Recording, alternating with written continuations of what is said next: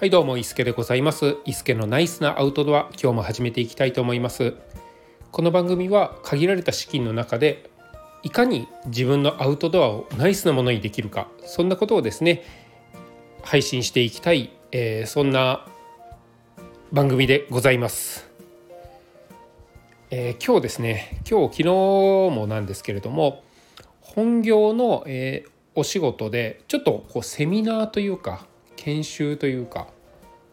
そういうものがあったんですけれどもそこでファシリテーションをですねしている方、えーまあ、セミナー講師のような方ですね。その方の話を聞いたり自分でワークショップをしたりもしたんですけれどもその方のですね説明とか、えー、マインド、まあ、方針などがすごい分かりやすかったなと思いましてそのお話の仕方とかに注目して聞いてたんですけれども私のですねスタンド FM の配信と違ってえー、っとそうですねうんえー、っていうその間延びする頭の中で考えるようなそういうものがほとんどなかったんですよね。もう多分台本ができていてシナリオが確立していて、1から、クローズまで全て完結していたからだとは思うんですけれどもそれにしてもすごい聞きやすかったなと思いました。それに対して私の配信はやっぱり「えー」とかそうですね「うーん」などそういう言葉がすごい多いなっていうことをですね思いましたのでなんとかそういう間延びするようなことを言わないように心がけながら配信できればなと思って今回の配信で、えーえー、出ちゃいましたね気をつけていきたいなと思っています。まあそんなこんなでですね今回の本題なんですけれども前回上高地を家族でハイキングしたというような話をしたんですけれどもその数日後にですね同じくあ私地元が長野県なので長野県で、えー、帰省をしている中で上高地に行ったんですが、えー、帰省をしている中で地元の友達ですね。まあキャンプ好きの友達がいるので一緒にグループファミリーキャンプをしようじゃないかっていう話で予定を合わせてキャンプに行ったんですけれどもまあそこでのお話うんまあメインは双方持っているキャンプギアのお話であったりするんですが、まあ、サイトについてですね、まあ、キャンプ場っていうところで、えー、ちょっとネガティブなことがあったのでそれをお話ししたいなと思います。あネガティブなのでちょっとそのキャンプ場の名前は伏せておくんですけれども、まあ、長野県のどこかのキャンプ場ですね。まあ、2つのファミリーが、まあえー、私の友達はですねノルディスクのアズガルドなどを持っている結構大型のテントを持っているような本格的なそして車をベルファイアに後ろに荷台をつけるようなそんな方なのでちょっとまあ広めのサイトがいいなっていうことで調べていたんですが、まあ、人気のあって良さそうだな。でその友人も前から気になってて一回は行ってみたいなというところがあったのでそこにですね予約をして向かいました。そのサイトが、えー、ホームページの情報では200平米200平方メートルっていうことだったので、まあ、単純に2つに分けたら100平米いや100平方メートルずつ。でさらにそこに車を止めないといけないので、まあ、車のスペース考えてもお互い大きめのテントツールームテントであったりアズガルドですかね。も張りつつプラスタープも張れるような感じがあるんじゃないかなと思ってそこを楽しみにですね行ったんですがなんとですねそのキャンプ場まあそのサイトですね200平方メートルのど真ん中に駐車場があったんですよね。でその駐車場に車を2台止めてくださいと。でかなりいびつな形状をしていて駐車場もまっすぐではなくってちょっとこううーんとまあサイトが四角くあるとしたらそこを斜めに横切るようなあ駐車場の作りをしていて2人でですねまああのその友人と私でどういうふうに貼ったらいいのかっていうところで、まあ、まあ苦情まがいのことをですね管理人さんにどういうふうに止めたらいいんですかどういうふうに貼ったらいいんですかこれってちょっとあまりじゃないですかみたいなことを言ってたんですけれどもまああのうんと、まあ、管理人さんからの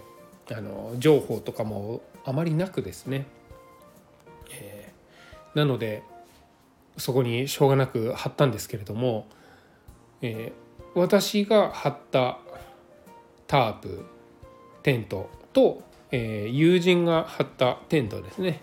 この間に車が駐車しているようなそんなもう本当に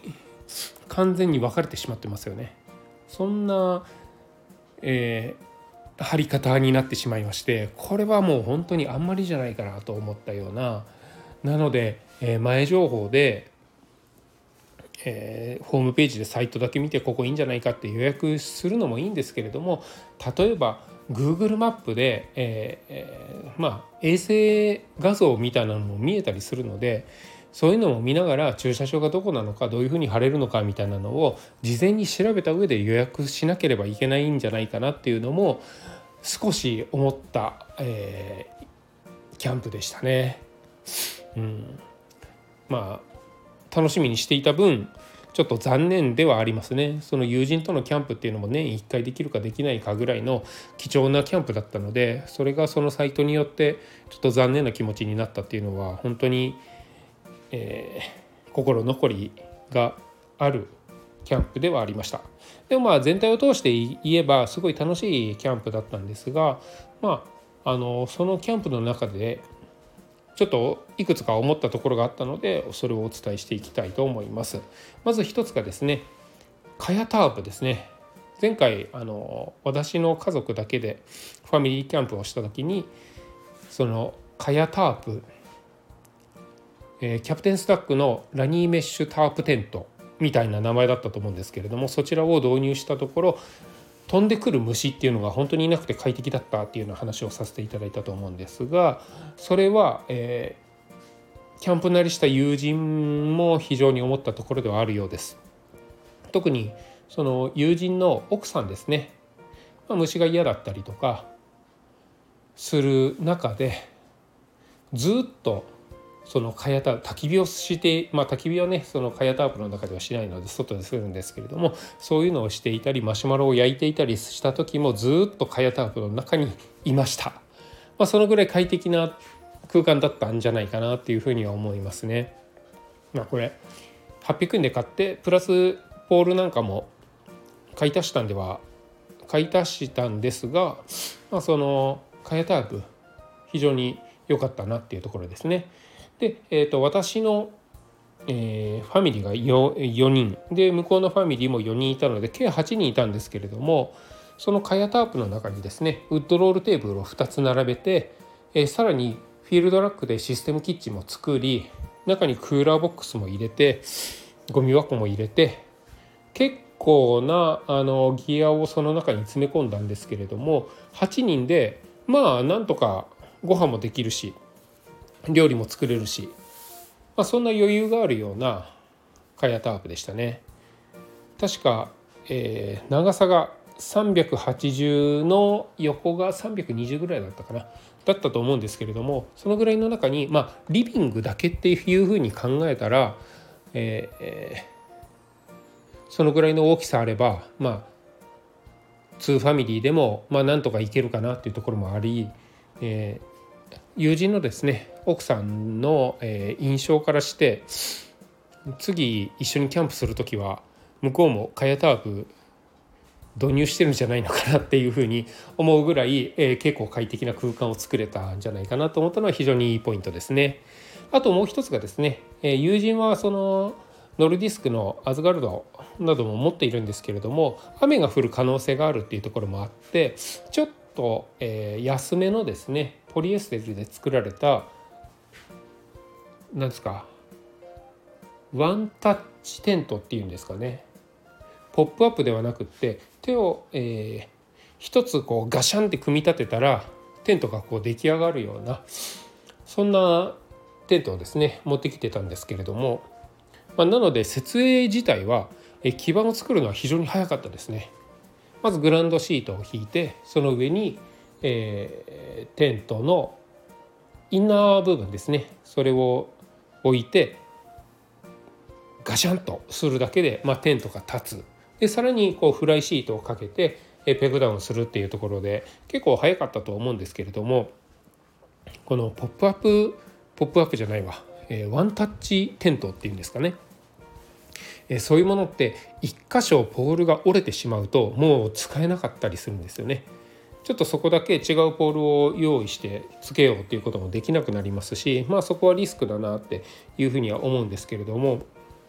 あともう一つ思ったのはですね確かにこう基盤を作るのは早かったんですけれどもフライシートで、えー、ペグダウンする場所がかなり多かったんですよね。何箇所だろう？123456789101111箇所ぐらいですかね結構多かったと思います。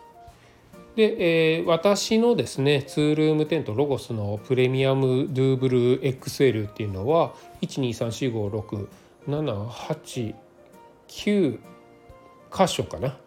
でペグダウンする場所は9箇所だったんですけれども、まあ、もちろん向こうの方がですねワンタッチなので早かったは早かったんですけれども、えー、基盤を作ってから完成するまでが結構時間かかるなっていうふうには思いました。なので、えー、テントの構造的には早く早い構造ではあったんですけれどもペグダウンする数っていうのも結構重要になるなと思ったんですね。なので結構うんテントを選ぶ時って2ウォールなのかとか TC 素材なのかポリエステルなのかナイロンなのかとかうんポールの数とか組み立て方法みたいな設営方法みたいなところが割と重要視されると思うんですけれどもペグダウンする数っていうのも結構大事なポイントだなっていうふうに思ったので、えー、次回ですねまあテントを買い替えたりとか新しいテントを買う時はですねペグダウンする数っていうのも注目しながら買いたいなっていうふうに思いました。うん、これは友人もですね言ってたんですけれどももう本当にそのアズガルドだとまあ、あのその友人の奥さんがちょっとこう腰か膝か何かを痛めてたっていうところもあってなので簡単に設営できるテントを持ってきたっていうようなね、まあ、もちろん雨かもしれないっていうところもあるんですけれども、まあ、そういうふうに言っていたんですがこれノルディスクのを立てるぐらいの、えー、時間であったり労力かかるなって意外にペグダウンが大変だなっていうふうには言っていたのでもう本当にそうなんだろうなって思いました。